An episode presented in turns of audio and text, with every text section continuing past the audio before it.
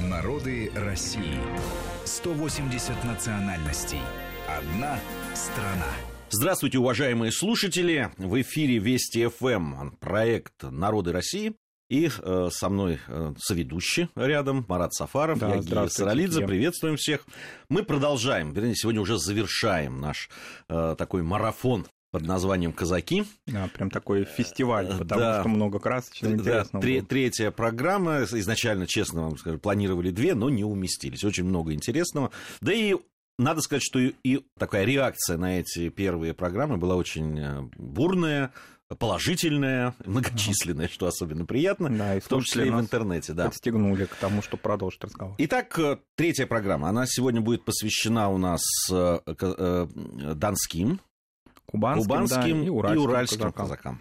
С кого начнем? Ну, я думаю, что с донских а, мы специально ее поставили, да, в конец нашего марафона фестиваля, потому что это некое подытоживание разговора о крупнейших казачьих войсках России, о крупнейших казачьих общностях, а, которые и в истории России сыграли большую роль, и сохранились до сегодняшнего дня в значительной мере, особенно если мы говорим о донском и кубанском казачестве. А, Это, безусловно, символы казачества, те, которые отразились и их быт и культура, и история в русской литературе великой, фольклоре, очень многие вещи, которые связаны, допустим, с а, кулинарией, которая воспринимается как, допустим, уже исконно русская, она шла из казачьего обихода, поэтому это неотъемлемая часть русской истории. Если мы говорим о донских казаках, то ну, прежде всего, да, как и в предыдущих программах, мы немножко такой географический м, момент, ареал расселения должны затронуть. Донские казаки или донцы, они а, самые такие многочисленные из казачьих войск Российской империи. Первые по старшинству были, а, размещались на территории, которая называлась областью войска Донского. Это примерно территория Ростовской, Волгоградской областей нынешней Российской Федерации, с некоторыми заходами в Луганскую и Донецкую область Донбасса современного. А, то есть это вот такое пространство южно-русское, на котором донское казачество издревле было расселено. Ну, исторически понятно, я думаю, не стоит на этом акцентировать внимание, все и так понятно, что а, имя этому казачеству дала Великая река Дон, вообще бассейн Азовского моря, это вот их традиционный ареал расселения. Если говорить, когда они, да, впервые нам а, в письменных источниках встречаются, то по существу это а, 16 век, это правление Ивана Грозного, когда в грамоте нагайскому князю Юсуфу он их, собственно говоря, а, упоминается вот в этой грамоте нагайского князя Юсуф царю Ивану Грозному, то есть а, нагайцы упоминают а, о казаках, а, русским, и, соответственно, от с этого времени ведется разговор. Но правы те историки, которые говорят, если упомянули, упомянули где-то в документальном источнике, следовательно, они и раньше здесь существовали. Понятно, что это не связано только с серединой второй половины XVI века, а и раньше. А В с- а XVII веке это уже очень активные упоминания о донском казачестве. Вплоть до Италии это доходит, в частности, при дворе Медичи во Флоренции стольник Чемоданов, посол в Венеции, а, не во Флоренции, а в Венеции, извините, он упоминает о донских казаках тоже, то есть о них уже узнает мир. Ну, мир-то о них узнает, безусловно, не от дипломатов, по большому счету, да, а узнает от их активного участия, благодаря их активному участию в тех войнах, которые а, Россия вынуждена вести на своих южных рубежах, где донские казаки авангард. А, Собственно говоря, их первенство, старшинство определялось тем, что они были в авангарде самых-самых главных русских внешнеполитических таких направлений, прежде всего связанных с противостоянием с Турцией, с Крымским ханством на этих южных рубежах, а, и во взятии Азова они участвовали, вообще в освоении Азовского пространства и далее. По существу до а, Булавинского восстания, то есть до Петровских времен, до начала XVIII века, они такую некую вольницу сохраняли. А, Но с Петровского восстания, э, с Петровских времен после восстания э, вольница завершилась, по существу их так, ну если так можно выразиться, национализировали. То есть они вошли в состав войска, э, определялись уже теперь э, царскими решениями. А Это было связано, конечно, не только как ответная реакция на их ну, не очень уж сильно это восстание, оно э, не имело такого общего национального характера, ну, вошло в историю, но все-таки, вероятно, не этим было определено, это не в наказании им скорее. А в то, что царская власть понимала их значимость и понимала, что вольный характер сейчас уже невозможен. А Россия вступила в начале XVIII века уже в активное противостояние а, со своими врагами на юге, и поэтому нужно было, нужна была стабильность определенная. Опыт донских казаков должен был поставлен быть на уже какое-то государственное решение, на государственное управление. С этого времени донские казаки, вплоть до конца романовской истории, вплоть до конца царской России, до начала 20 века, были неотъемлемой частью русского войска под своей автономией, безусловно. Хотя, в общем, процесс шел не всегда мирно. Конечно, прямо, прямо безусловно, скажем. да. Люди а, вольные. Люди вольные, традиции вольные. А, несмотря на то, что это уже стало частью Российской империи, территория Донского а, расселения Приазовья, но тем не менее Вольность сохранялась, вольность, например, сохранялась и в религиозных каких-то особенностях, часть из них сохранялись старообрядчество, хотя о старообрядцах касательно Донского войска, ну так в меньшей степени мы говорим, да, все-таки большая часть принадлежали господствующей православной церкви. Кстати говоря, по национальному вопросу-то, часть из них, ну вот, допустим, к началу 20 века считается так, по статистике, что около 30 тысяч донских казаков были калмыками, например, этническими, ну, буддистами. во всяком случае, да, когда язык в официальных документах, когда ты смотришь там э, э, о донских казаках, там язык, вероисповедание, то есть русский, Калмыцкий, татарский, кстати. Татарский, да, да, небольшое количество татарских был, а, даже, я бы сказал... И даже, и даже среди религий там встречается буддизм. Буддизм, да, и небольшое количество, да, там незначительное, но все таки и даже татарско-мусульманского. Что касается старообрядчества, ну, легендарный атаман Платов был казаком, то есть э, старообрядцем, то есть это все таки был такой фактор. Хотя преувеличивают его старообрядческие публицисты, многие современные, ну, говорят о том, что якобы вообще там вольница была э, не только военная, но и религиозные. Этого не было, конечно. А, донские казаки преимущественно принадлежали господствующей церкви. Но вот какие у них, допустим, отличительные особенности? Ну, они общеказачьи, но к донскому казаку особо как-то относятся, особенно с ним соотносятся с его статусом. Это, конечно, особый порядок отбывания воинской повинности, освобождения от подушной подати, а это очень важно, практически они вне податные сословия, они не рекруты, они освобождаются от государственного земского сбора, они беспошлиной торговлей пользуются и так далее. Но все эти блага в обмен на то, что под, под любым, да, а, каким-то действием военным, по горному, что называется, царскому, они должны со своим снаряжением, со своим конем в полном обмундировании прибыть в свое войско и участвовать в тех сражениях, которые Россия ведет. А, понятно было, что освобождать от рекрутской повинности, ну, очевидно, ну зачем они нужны, допустим, на западных рубежах а, где-то, или, допустим, во время там освоения каких-то пределов европейских, или вообще в европейских компаниях России, если они такую стратегическую задачу выполняют на южных рубежах. То есть здесь складывается, а, сказывается, вернее, прагматизм царей, они понимали, казаки им нужны именно здесь и сейчас, и донские в особенности. Если мы говорим, допустим, о том, насколько там, вот как мы в предыдущих программах, смешения какие-то у них или культурные влияния, здесь все-таки нет. Это достаточно однородная а, среда, то есть это славянская среда, территория. Здесь скорее различные моменты, связанные с говорами, а, с тем, что влияние Малороссии, Запорожской сечи тут ну, ощущается, безусловно, и это ощущается до сих пор в говорах, допустим, а, так лингвистически можно подчеркнуть. Но в бытовом смысле это вот именно казак классический, донской казак, он как бы такая классика жанра в а, этом пространстве. Я вот бы какой вопрос еще осветил, а, Марат. Его задают, кстати, угу. многие, которые говорят, что все спрашивают, все-таки вот формирование там донских казаков, Э, э, казаков в других регионах, другие э, да, казачьи войска, оно идет параллельно или есть, есть такая тенденция, что, допустим, сначала вот осваивается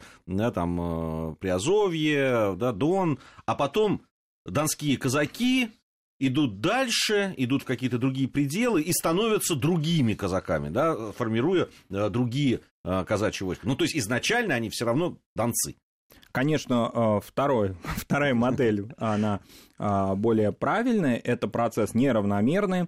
Допустим, почему вот а, казаки в старину определяли свои войска по старшинству, и Донским уделялось а, первое место, выделялось, да, не по старшинству, по многочисленности, по силе первой, потому что по существу ядро казачества они определили. А дальше начинались проникновения. Вот, допустим, сегодня расскажем о кубанских. Кубанские — это смешение разных казачьих войск из Черноморья пришедших, из других пространств. И вот образовалась кубанская казачество. Там, допустим, Терское позднее, хотя оно тоже еще там с э, времен Ивана Грозного, но оформляется позднее и так далее.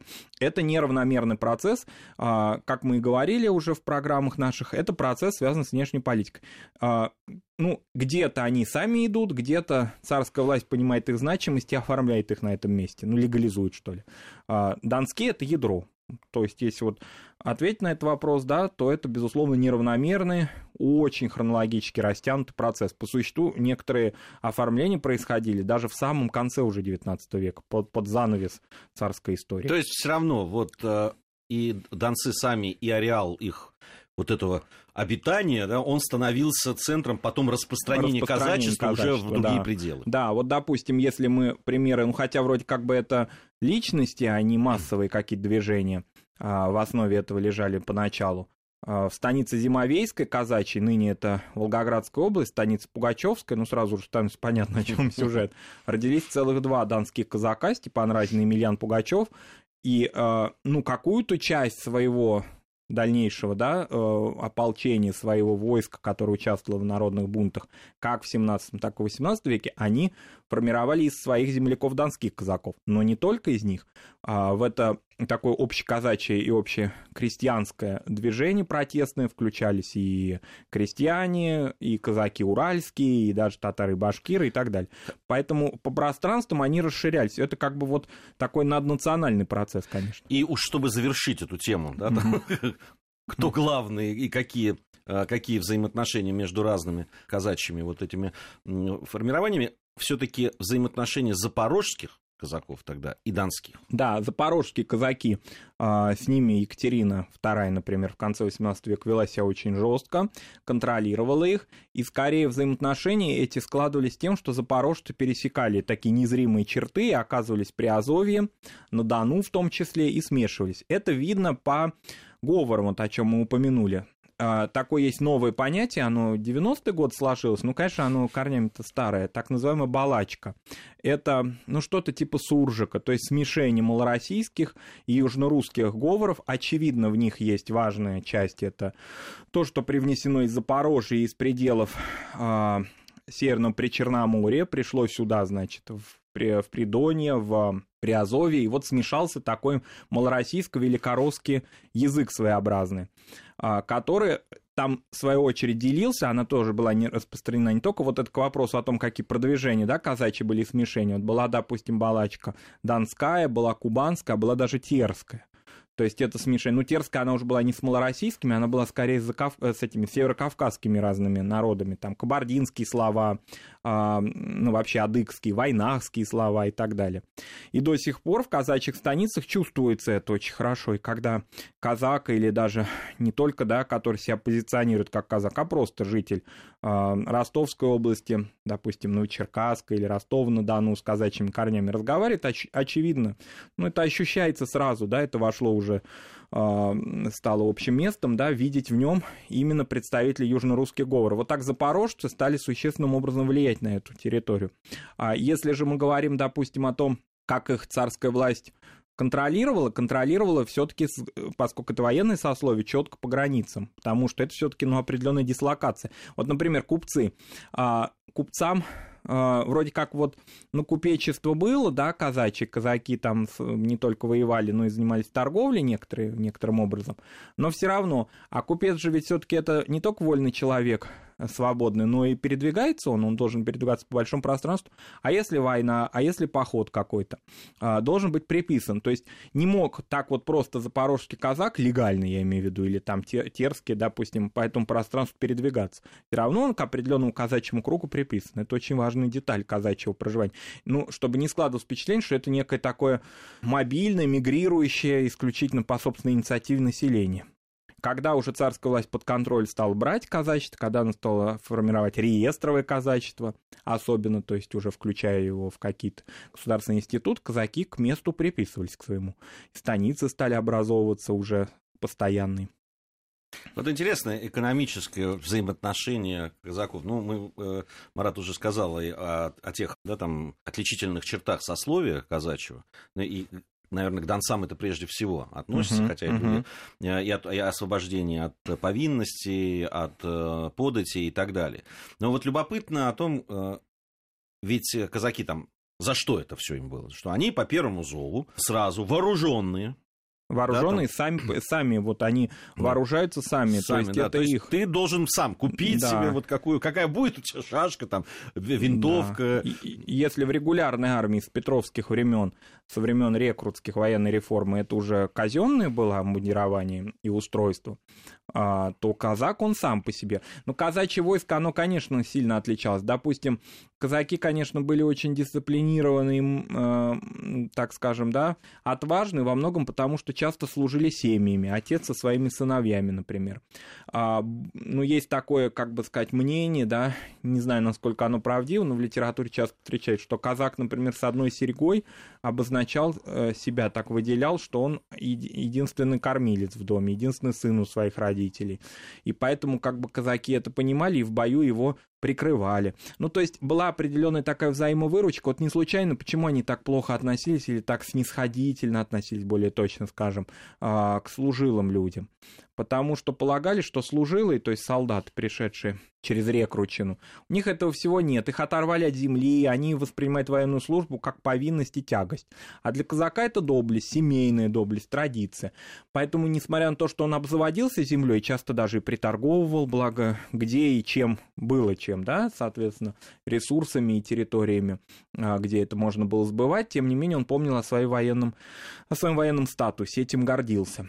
А если мы, допустим, возьмем их взаимоотношения, вот, допустим, донских, вот по говорам еще хочу сказать, потому что часто некоторые вот путают, допустим, говоря о том, что э, наши такие произведения, где казачьи сюжеты затронуты, там Тихий Дон, как памятник великий, произведения Серафимовича, где казаки, тоже он, кстати, казак был, это сейчас уже полузабытый писатель из э, современной Волгоградской области, его корни, что там якобы вот исключительно там какие-то Э, малороссийские или южнорусские какие-то говоры.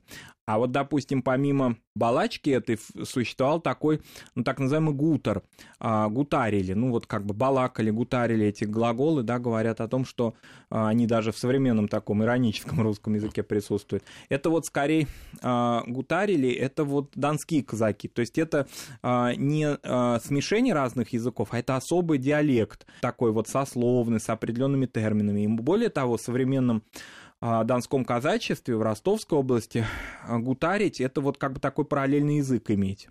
Это вот особость. То есть я к чему это говорю? К тому, что вот пришел рекрут, он не гутарит, он как-то разговаривает по-другому, он вообще какой-то чуждый а мы, у нас даже свой фактически язык сложился. Вот это очень важная казачья черта. Они не только в военном быту и в военном характере да, себя обособляли, но и даже в, язык, в, ну, в диалектном, будем точнее сказать, в диалектном таком говорном смысле. То есть погутарил, значит, наш казак. Более того, сейчас молодежь много на Дону, и об этом известно, любит этот свой э, особый язык, держится его, несмотря на то, что знает, что он не литературный русский. А вот интересно взаимоотношения донцов э, и их отношение к другим казакам, mm-hmm. других, э, из, из других областей и, и других войск. А было ли вот это вот э, ну что ли, право первородности и основы как бы казацкого рода вот в них или нет? Потому что мне в современности, угу. в нашей, приходилось встречаться с людьми, ну, которые, я уж не знаю, насколько угу. справедливы или нет, но относят к себя там, к донским, например, а другим к кубанским. И вот донские, они так покровительственно к кубанским, хотя те тоже ерепенятся и говорят о том, что э, э, они где отличаются чем-то другим. Ну, сейчас, конечно, это все очень смешалось, потому что по существу мы говорим о вещах, которые а, возродились в той или иной степени. А если мы говорим о контексте времени, то есть вот о том, когда это все было реально и действительно, казаки, а, будучи служилым сословием, а, военным сословием, но с определенной вольницей, они вот свою эту особость сохраняли, но признавали эту иерархию. То есть вот эта иерархия первичности, первого места донского казачества, она всеми казаками признавалась, потому что это невольные разбойники. Это служилые люди, которые понимают иерархию. Если что-то, да, каждый, грубо говоря, прикрывает свой участок, если так грубо выразиться, прикрывает свой участок границы.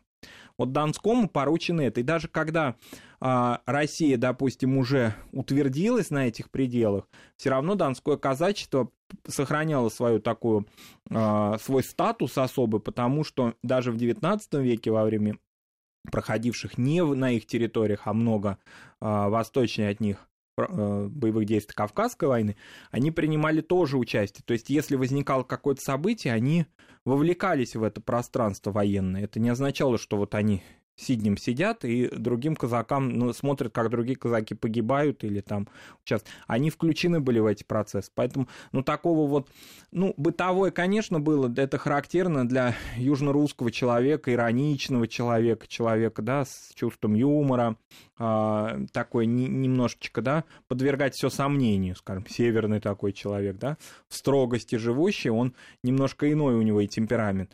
Здесь, конечно, был такой и смех друг над другом, и подтрунивание, но в целом, если мы берем по источникам, они знали, вот донские, да, это первые. А культура, вот культура, быт донских э, казаков, насколько он сильно отличался и насколько а, его элементы становились элементами, ну, исходя, э, исходя из того, что мы уже сказали выше, становились элементами быта и культуры других казаков? А, они во многом были образцом, конечно, для казачества, благодаря тому, что э, хоры казачьи, в огромных пространствах были известны. А, были такие, ну, это уже к концу 19 начала 20 века, казачьи писатели свои такие локальные, которые были известны среди казаков. Была определенная традиция воспитания а, мальчика, включая то время, когда его учили шашкой уже размахивать, когда его на, на коня сажали впервые. Вот этот этикет казачий, он в, в целом был выработан, конечно, донцами.